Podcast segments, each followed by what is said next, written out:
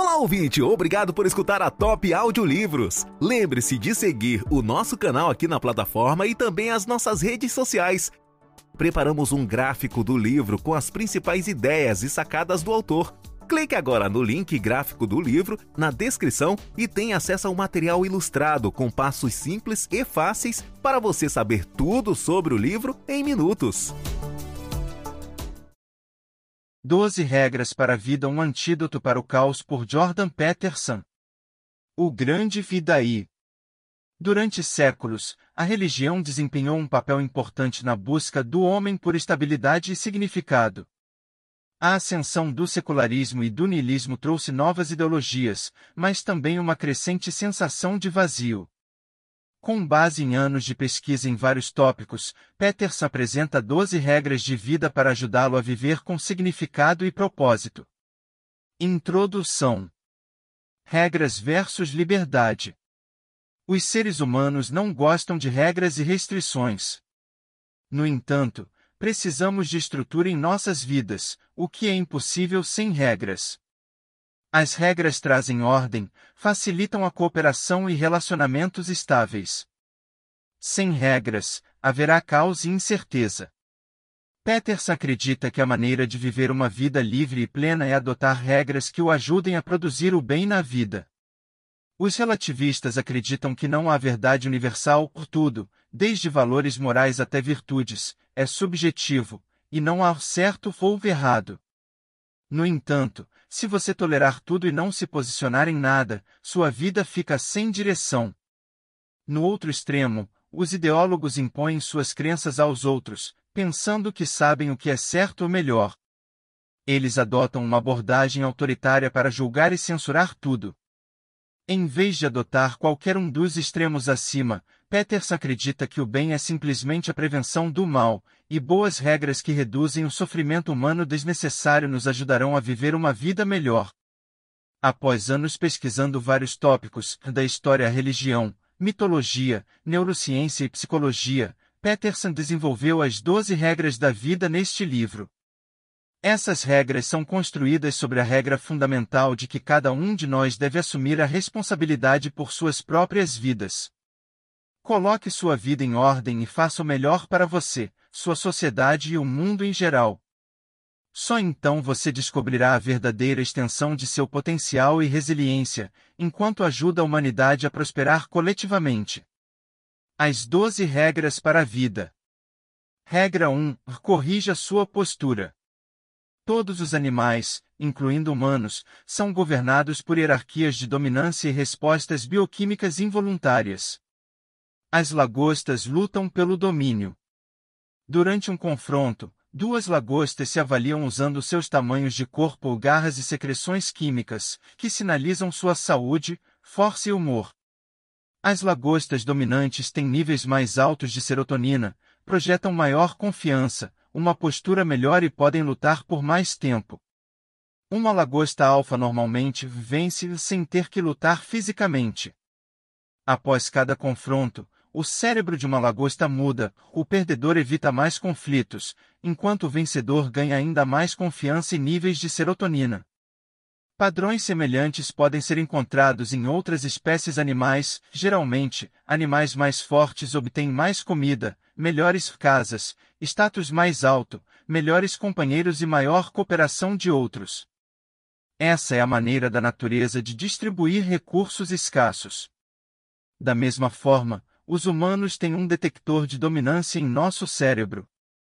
A forma como percebemos nosso status socioeconômico afeta nosso bem-estar, o que reforça nosso status em um ciclo de feedback positivo. Pessoas com forte autoestima sentem e transmitem uma sensação de segurança e confiança, o que as torna mais atraentes e respeitadas. Isso melhora sua produtividade e bem-estar, o que reforça ainda mais sua autopercepção. Níveis mais altos de serotonina estão associados a maior resiliência, felicidade, saúde, expectativa de vida, comportamento pró-social e liderança. Por outro lado, pessoas com baixa autopercepção sentem-se inseguras. Eles são mais propensos a serem estressados, nervosos e reativos. Eles tomam decisões ruins, não conseguem impor respeito e recursos, o que reforça seu complexo de perdedor. Em suma, nossa autopercepção afeta as vibrações que transmitimos para criar um loop de auto-reforço. Se você se sente um perdedor por qualquer motivo, o primeiro passo é quebrar o ciclo negativo corrigindo sua postura. Não o esmoreça. Transmite derrota em um status baixo, o que leva os outros a tratá-lo mal e reforçar sua baixa autopercepção. Corrija sua postura. Fique em pé, empurre os ombros para trás, fale e faça contato visual. Isso sinaliza confiança para si mesmo e para os outros. Você se sentirá melhor, os outros lhe mostrarão mais respeito e isso inicia um ciclo virtuoso. Trata-se de ficar de pé, enfrentar a realidade e assumir a responsabilidade de se tornar tudo o que você pode ser. Regra 2: Cuide de você como cuida dos outros. Nós tendemos a cuidar melhor de nossos animais de estimação do que nós mesmos. Quando um animal de estimação está doente, seguimos diligentemente os cuidados prescritos. No entanto, quando estamos doentes, deixamos de preencher e receber nossas prescrições. Peterson argumenta que autossabotamos nosso sucesso por causa de nossa autoaversão ou uma crença interior de que não vale a pena ajudar. Ele explica isso usando a história bíblica de como Adão e Eva comeram um fruto proibido e se viram nus, feios e vergonhosos. Ainda carregamos o pecado original hoje, estamos cientes da capacidade humana para o mal e secretamente nos detestamos. Por outro lado, nossos animais de estimação e crianças são impecáveis, são inocentes, portanto, merecem toda a ajuda e cuidado que pudermos dar. Caos e ordem devem coexistir. São dois lados da mesma moeda, como a dualidade de yin e yang, de masculinidade e feminilidade. Mesmo no jardim do Éden, um lugar de bondade criado por Deus, o caos abriu caminho, como a serpente maligna. Ordem vs Caos. A ordem é o território explorado do que conhecemos e compreendemos. As coisas estão em ordem quando vão de acordo com nossas expectativas e desejos. Você está cercado por ambientes familiares, rotinas e conceitos que você entende. O caos é o território inexplorado das coisas que ainda não conhecemos ou entendemos. Quando você é traído por alguém ou atingido por um desastre, seu mundo desmorona ao seu redor e você cai em um tumulto emocional. A ordem nos dá estrutura, estabilidade e certeza, mas também pode trazer opressão e limitação se levada ao extremo. O caos representa estabilidade e incerteza, mas também pode trazer liberdade e potencial. A vida é equilibrar as duas forças, precisamos de uma mistura de estabilidade e renovação, de segurança e mudança. Precisamos de perigos e desafios para crescer e amadurecer. Para combater uma autoaversão, você deve acreditar que tem uma missão importante neste mundo. Para fazer primeiro o bem, você deve cuidar de si mesmo e ser saudável física e mentalmente. Veja e trate-se da mesma maneira que trata seu animal de estimação ou filhos, concentre-se não apenas em suas falhas, mas também em seu potencial. Seja claro sobre seus pontos fortes e limitações, seus princípios e prioridades, seus objetivos e direções, e o que você deve aprender ou fazer para alcançá-los. Construa disciplina, mantendo as promessas para si mesmo. Estes trarão ordem, esperança e direção ao seu mundo. Regra 3. Cerque-se de pessoas que querem o melhor para você. Nós nos tornamos a média das pessoas com quem passamos mais tempo. Na companhia errada, podemos acabar em crime ou até suicídio. Então, por que ficamos perto de pessoas que nos arrastam para baixo? Podemos pensar que estamos resgatando outros necessitados, embora nossos motivos reais muitas vezes não sejam tão altruístas. Podemos estar bancando Salvador para nos sentirmos virtuosos ou para fazer nossas próprias condições parecerem melhores. Por exemplo, nosso problema com a bebida pode parecer bom ao lado de um alcoólatra crônico. Podemos desfrutar secretamente da sensação de poder sobre a outra pessoa ou usá-la como uma distração para evitar os desafios reais que deveríamos enfrentar. ou podemos simplesmente estar seguindo o caminho mais fácil da vida. É mais fácil se engajar no vício do que se ater à virtude, não se importar com nada do que se posicionar e lutar por objetivos significativos. A verdade é que as pessoas nos lixões geralmente estão lá porque não se apropriam de seus problemas. Você não pode ajudar as pessoas que não estão dispostas a ajudar a si mesmas. Outros podem explorar sua generosidade, tentar impedir que você os supere ou arrastá-lo para baixo para que se sintam menos como um perdedor. Ou, eles podem estar buscando caridade sem assumir a responsabilidade por seus problemas, e sua ajuda apenas os enfraquece ainda mais. Estudos descobriram que a eficácia da equipe tende a cair para o menor denominador comum. Mesmo com a melhor das intenções, uma pessoa negativa ainda pode arrastar você e toda a sua equipe para baixo. Outros podem explorar sua generosidade, tentar impedir que você o supere ou arrastá-lo para baixo para que se sintam menos como um perdedor. Ou, eles podem estar buscando caridade sem assumir a responsabilidade por seus problemas, e sua ajuda apenas os enfraquece ainda mais. Estudos descobriram que a eficácia da equipe tende a cair para o menor denominador comum. Mesmo com a melhor das intenções, uma pessoa negativa ainda pode arrastar você e toda a sua equipe para baixo. Cerque-se de pessoas que querem o melhor para você. As pessoas que querem que você tenha sucesso não permitirão que você se envolva em pensamentos destrutivos ou maltrate a si mesmo. Eles vão empurrá-lo para fazer o que é certo, por mais difícil que seja, e encorajá-lo a subir. A verdadeira amizade não é sobre lealdade cega. É sobre reciprocidade, com ambos os lados apoiando e empurrando um ao outro a alturas maiores. Não se associa a pessoas que o arrastam para baixo, o usam como uma boia salva-vidas ou esperam caridade sem assumir responsabilidade pessoal por suas próprias ações e crescimento. Use esta regra prática: se você não recomendar uma amizade a alguém de quem gosta, não mantenha esse amigo. Regra 4. Melhore seu próprio jogo em vez de jogar o dos outros. Em um mundo populoso e altamente conectado, você sempre pode encontrar alguém que seja melhor do que você, seja em aparência, riqueza, status ou relacionamentos. Não importa o que você conquistou, você ainda pode se sentir miseravelmente inferior em comparação com os outros. Pense na vida como um jogo, cada um com seu próprio conjunto de regras e objetivos. Você é livre para experimentar novos jogos até encontrar aquele S que se encaixam em seus pontos fortes, fracos, circunstâncias e objetivos únicos. Não há necessidade de vencer todos os jogos, é mais importante continuar melhorando seu jogo. Olhe profundamente para dentro para descobrir o que você realmente quer e por quê. Conheça a si mesmo como se fosse um estranho. Quais são seus valores, interesses e motivadores? O que motiva você? Com esse entendimento, você pode se esforçar para fazer melhor.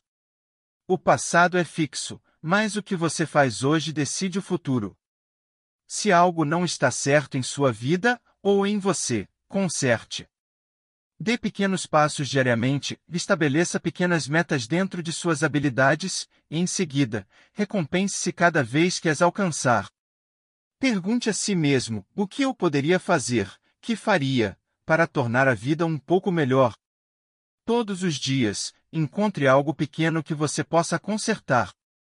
Com o tempo, você continuará aumentando a linha de base e colherá o poder da composição. Seus objetivos determinam o que você vê, uma vez que você foca em algo, você vai ampliar as coisas que apoiam ou atrapalham esses objetivos. À medida que você se concentra nas melhorias diárias, seu ponto de vista mudará. Por exemplo, se você definir uma meta estreita para conseguir o emprego de seu chefe, você se sentirá preso se ele não seguir em frente. Mas, se você pretende melhorar sua vida de uma maneira que também melhore a vida dos outros, de repente você se verá cercado de possibilidades. O mundo não mudou, mas suas opções sim, porque a mudança de perspectiva removeu suas limitações autoimpostas. Continue focando no que você pode fazer diariamente para tornar sua vida melhor, sem se fixar no que melhor significa. Permita que ele evolua como você faz. Regra 5. Ensine seus filhos a respeitar as regras da sociedade. As crianças não nascem com habilidades socioculturais, elas devem ser ensinadas como o mundo funciona e como navegar na sociedade humana. As crianças ultrapassam os limites, por exemplo, fazem birras ou batem nos pais, para aprender o que é permitido e o que não é. Os pais que não estabelecem limites claros para seus filhos pequenos acabam prejudicando-os a longo prazo. Se você não corrigir seu filho quando ele bater ou intimidar os outros, ele terá dificuldades para fazer amigos e interagir de forma significativa com os outros. Muitos pais modernos têm medo de disciplinar seus filhos, por medo de perder seu amor ou limitar sua criatividade. Outros são simplesmente preguiçosos ou negligentes. A pesquisa mostra que os limites melhoram, não impedem, a criatividade, a segurança e a realização a longo prazo. A disciplina sempre pode ser feita com cuidado e misericórdia, por exemplo, usando recompensas e reforços oportunos, como um elogio ou um tapinha na cabeça, quando seu filho faz algo certo. Não tenha medo de usar emoções positivas e negativas para educar seu filho. Sentimentos positivos, por exemplo, satisfação, nos ensinam o que fazer mais, enquanto sentimentos negativos, por exemplo, dor, nos ensinam o que não fazer. Se você quer que seus filhos tenham sucesso, ajude-os a se tornarem queridos. Ensine-lhes as regras agora, para que não sejam punidos severamente pela sociedade no futuro. Use estes cinco princípios como um guia. Limite apenas a regras essenciais, por exemplo. Sem violência, exceto em legítima defesa, preste atenção quando os adultos falarem com você, cuide de seus pertences, etc. Use a quantidade mínima de força necessária para impor essas regras. Experimente diferentes abordagens para identificar o que funciona para o seu filho, por exemplo, um olhar firme, comandos verbais ou disciplina física. A paternidade é melhor feita com um parceiro, para que você possa cobrir um ao outro quando uma das partes cometer um erro, os pais também têm paciência finita e são capazes de raiva e vingança. Se seus filhos ficarem fora de controle, você pode começar a se ressentir e puni-los sutilmente, por exemplo, ignorando-os. Isso pode iniciar um ciclo vicioso se eles recorrerem a comportamentos mais extremos que desencadeiam ainda mais ressentimento em você. Olá, ouvinte. Obrigado por escutar o audiolivro. Lembre-se de nos seguir aqui na plataforma Prepare-se para dominar o livro em questão de minutos. Apresentamos o gráfico do livro, um conteúdo com todas as principais sacadas do autor à sua disposição, prontas para impulsionar seu conhecimento. Clique no link, gráfico do livro, na descrição e tenha acesso a um material ilustrado com passos simples e fáceis, para você saber tudo sobre o livro em questão de minutos. Servir como um procurador para o mundo real ensine aos seus filhos o que é aceitável ou inaceitável e como se comportar de uma maneira que faça os outros gostarem deles. Ensine-os a seguir as normas sociais graciosamente sem se conformar cegamente. Regra 6. Coloque sua própria casa em ordem antes de criticar os outros. Contratempos e sofrimentos são inevitáveis na vida. Algumas pessoas respondem com negação, impotência, raiva ou até mesmo atos de vingança, por exemplo, genocídio. No entanto, outros são positivamente transformados pela adversidade, eles fazem as pazes com o que aconteceu e se dedicam a fazer uma diferença positiva. Uma vítima de abuso pode se tornar um valentão ou pode ajudar outras vítimas de abuso. O mal pode gerar o mal, mas também pode nos ensinar sobre o bem. Você pode experimentar dor e contratempos sem ser corrompido por isso. A chave é colocar sua própria casa em ordem em vez de apontar dedos. Há sempre algo sob seu controle, por exemplo. Você não pode controlar a economia, mas pode estar preparado para uma crise financeira. Em vez de se sentir amargo e ressentido, o que não melhorará as coisas, redirecione sua energia para usos construtivos. Faça um balanço da sua situação. Você assumiu total responsabilidade pelo problema? Você fez todo o possível e usou todos os recursos e oportunidades disponíveis para melhorar as coisas? Coloque sua própria casa em ordem antes de criticar os outros. Encontre sua paz interna antes de aconselhar os outros o que fazer. Se você sabe que algo está errado, pare de fazê-lo. Se você sabe que há algo que você deve fazer, então faça. Seja honesto consigo mesmo e confie em seu próprio julgamento e padrões, em vez de procurar constantemente a direção dos outros. Faça e diga apenas o que você acredita que é certo e faz você se sentir forte. Com o tempo, você fará as pazes consigo mesmo, obterá clareza sobre quem você é e o que deseja e poderá seguir em frente com confiança na vida. Regra 7. Concentre-se em um propósito maior, não em gratificação instantânea. Podemos usar o sofrimento como uma desculpa para viver descuidadamente o momento, ou podemos fazer algo significativo para minimizar o sofrimento. Ao contrário de outros animais, a humanidade tem a capacidade de controlar nossos desejos primitivos e básicos e planejar com antecedência.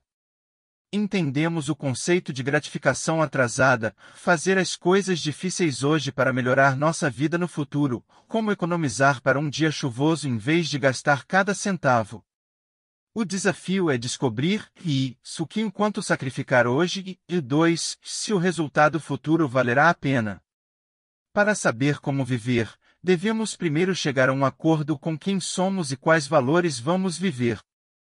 Peterson explora como a definição de significado o sacrifício da humanidade mudou ao longo dos séculos. Ele também discute como o cristianismo, apesar de sua influência significativa, tem suas deficiências na sociedade moderna.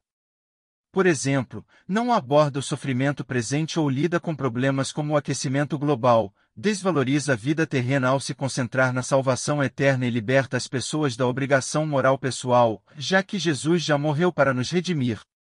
A religião não fornece todas as respostas, mas pelo menos oferece um conjunto de princípios orientadores. O niilismo, por outro lado, remove todas as regras para criar um vazio, enquanto o totalitarismo impõe rigidamente uma visão de mundo singular. Peterson sugere que um resultado universalmente bom, independentemente de suas crenças religiosas ou ideológicas, é aliviar a dor e o sofrimento desnecessários. Fazer o bem pode encher sua vida de significado e até mesmo fazer com que os males e injustiças do mundo pareçam mais suportáveis. Faça o que puder para tornar o mundo um pouco melhor a cada dia, por exemplo, aconselhar alguém a sair de uma situação ruim ou capacitar outros a fazer o bem.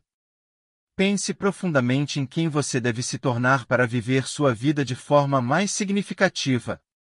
Quanto maior a transformação, maior o sacrifício que você deve fazer. Não se concentre em conveniência ou impulsos de curto prazo. Iniba seus impulsos e direcione sua energia para um objetivo maior. Procure alinhar tudo em sua vida para que eles convirjam em um único eixo.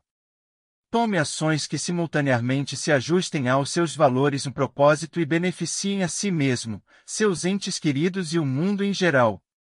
Regra 8. Encontre sua verdade pessoal e viva-a. Todos nós somos culpados de mentir para nós mesmos e para os outros. Mentimos para os outros, abertamente, com meias verdades ou palavras enganosas, para conseguir o que queremos e evitar a dor, por exemplo. Parecer mais competente, evitar conflitos ou ser querido. Também mentimos para nós mesmos sobre quem somos, o que queremos e o que podemos e não podemos fazer, por exemplo. Que estamos felizes com nossos empregos, que um mau hábito não é prejudicial ou que as coisas funcionarão magicamente. Quando você conta uma mentira, você se sente inseguro. Você pode tentar esquecer o incidente ou encontrar desculpas depois, mas no fundo, você sabe quando está mentindo. Não é um ato inconsciente. Você pode ficar preso em uma mentira da vida porque está muito fixado em um resultado predefinido que distorce tudo, seus pensamentos, perspectivas e ações, para alcançá-lo a todo custo. Por exemplo, você anuncia aos 20 anos que se aposentaria aos 50 com uma casa na praia e se recusa a mudar de rumo mesmo quando percebe mais tarde que não é o que realmente deseja. Não deixe que o orgulho teimoso segue aos sinais de que você está no caminho errado. Você também pode ficar com uma mentira para escapar de erros do passado. Você não pode consertar algo se estiver se escondendo disso.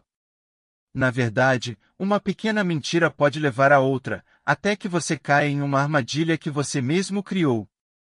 Por outro lado, quando você enfrenta uma verdade em desafio, pode encontrar novas informações e soluções.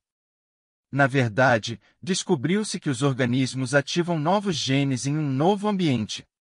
Então, cada vez que você tenta algo novo, você está realmente se transformando. Encontre sua verdade pessoal e haja consistentemente com ela. Se sua vida não é ideal, comece sendo honesto consigo mesmo sobre por que é assim. Estabeleça um objetivo concreto para trabalhar, idealmente um que se concentre no desenvolvimento de seu caráter e habilidade, não em alcançar poder e status. Trate sua ambição como uma direção para trabalhar, mas fique aberto a novas opções à medida que aprende e evolui. Aceite que você tem conhecimento limitado e haverá incerteza.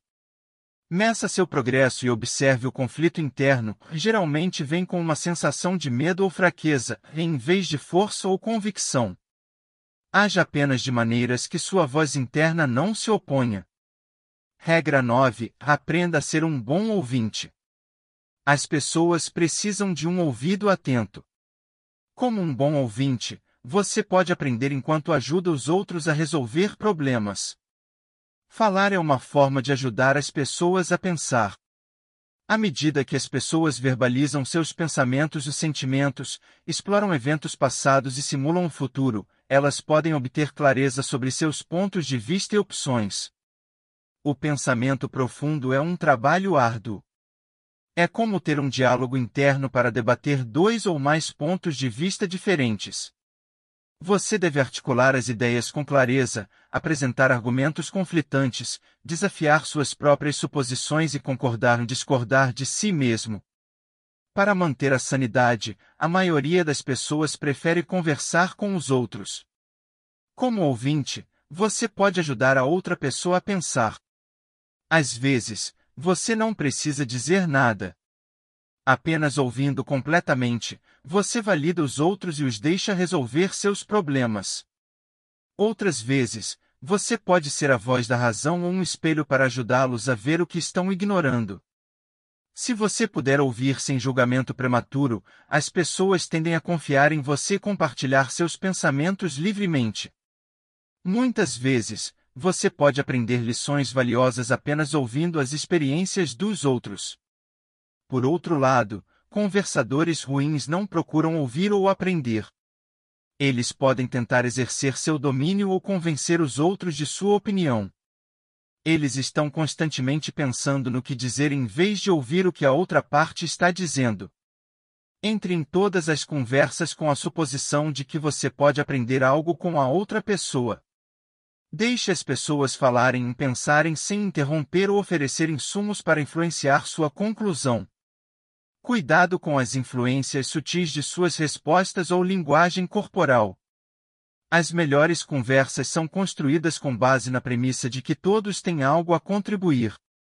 Todos ouvem ativamente, baseia-se nas contribuições uns dos outros e sai com uma perspectiva melhorada e ou uma solução melhor do que aquela com a qual começaram.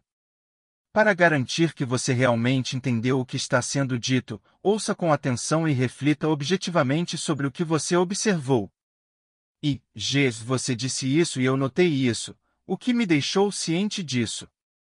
Isso ajuda a esclarecer como as mensagens verbais e não verbais estão sendo interpretadas, revela suposições ocultas e novos insights.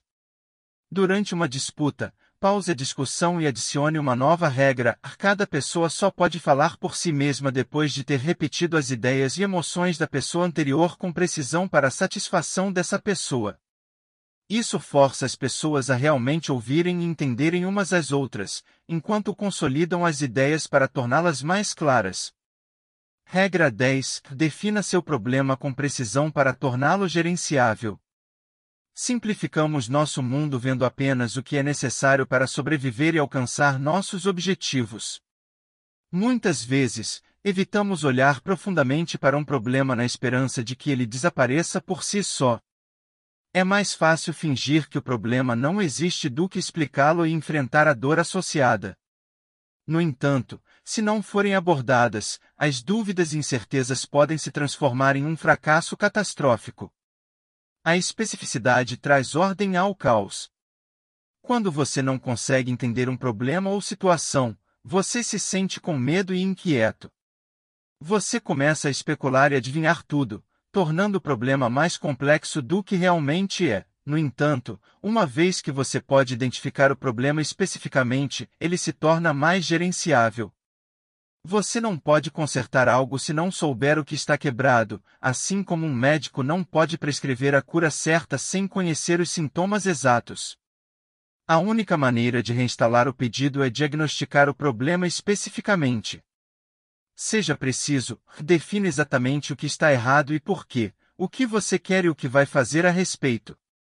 Fale com cuidado e precisão sobre o que está acontecendo, para que você possa filtrar o problema exato e as partes acionáveis, em vez de ficar sobrecarregado por uma série de problemas irrelevantes ou imaginários.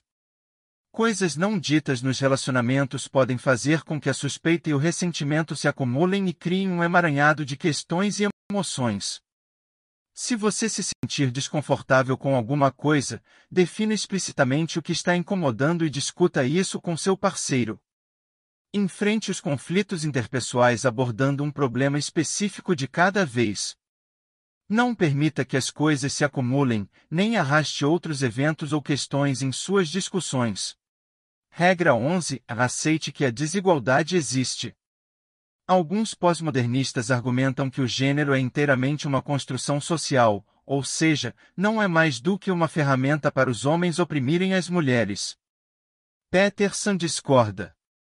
Ele adverte contra pressionar para que homens e mulheres se comportem exatamente da mesma maneira, pois isso vai contra nossa natureza biológica e pode sair pela culatra. A verdade é que homens e mulheres são biologicamente diferentes. Historicamente, as mulheres eram desfavorecidas não apenas devido à opressão masculina. Havia também razões biológicas.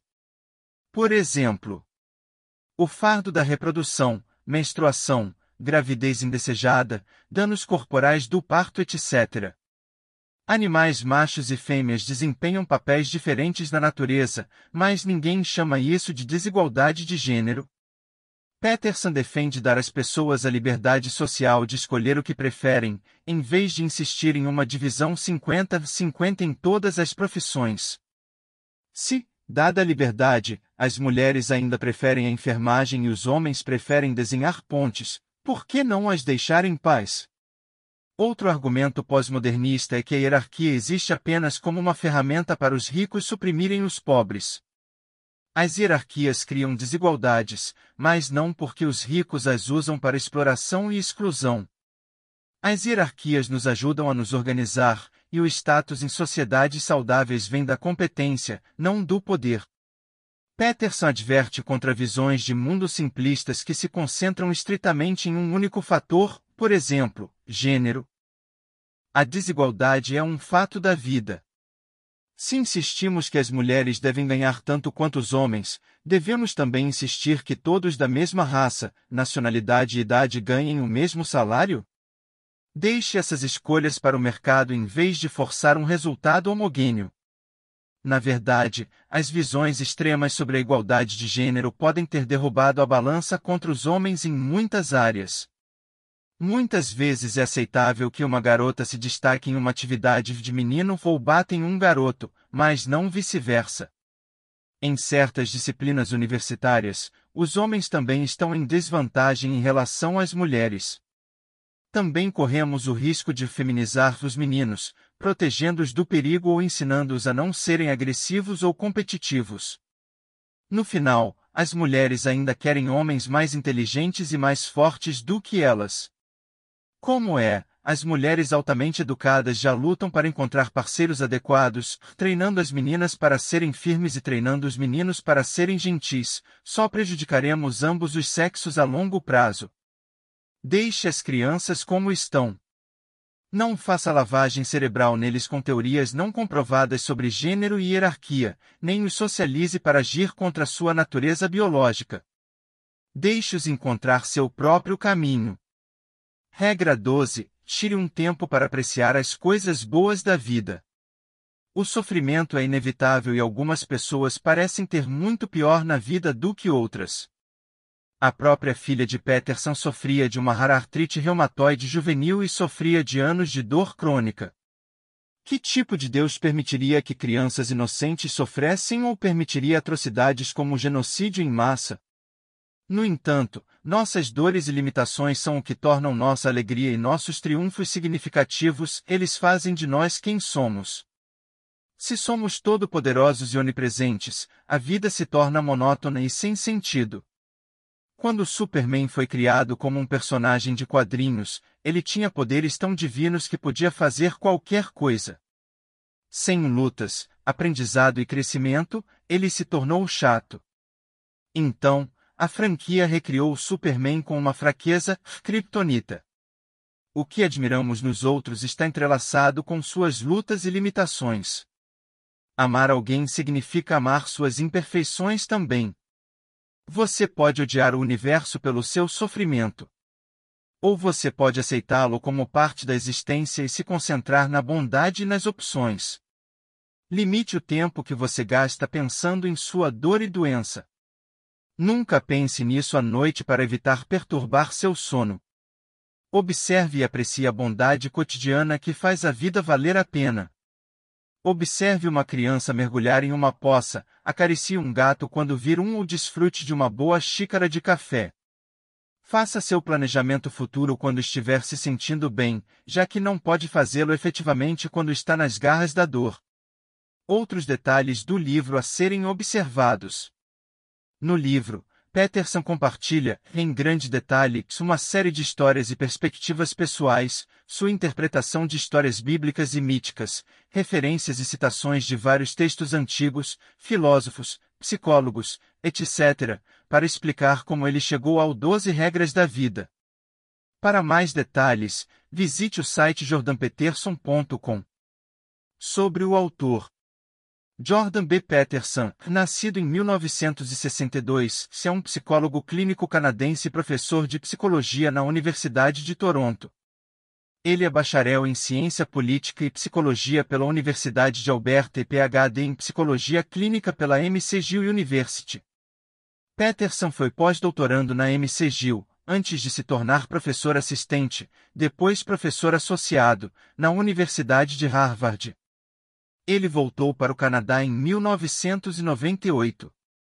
Sobre a Top Audiolivros. Nosso trabalho é extrair as riquezas de sabedoria dos melhores livros do mundo, dividindo em conceitos e etapas simples para pôr em prática o conhecimento adquirido. Apresentamos o material extraído, em gráficos e um e-book dos principais ensinamentos, com o áudio do mesmo, então você pode absorver rapidamente e organizar as principais ideias, facilitando a aplicação dos insights apresentados.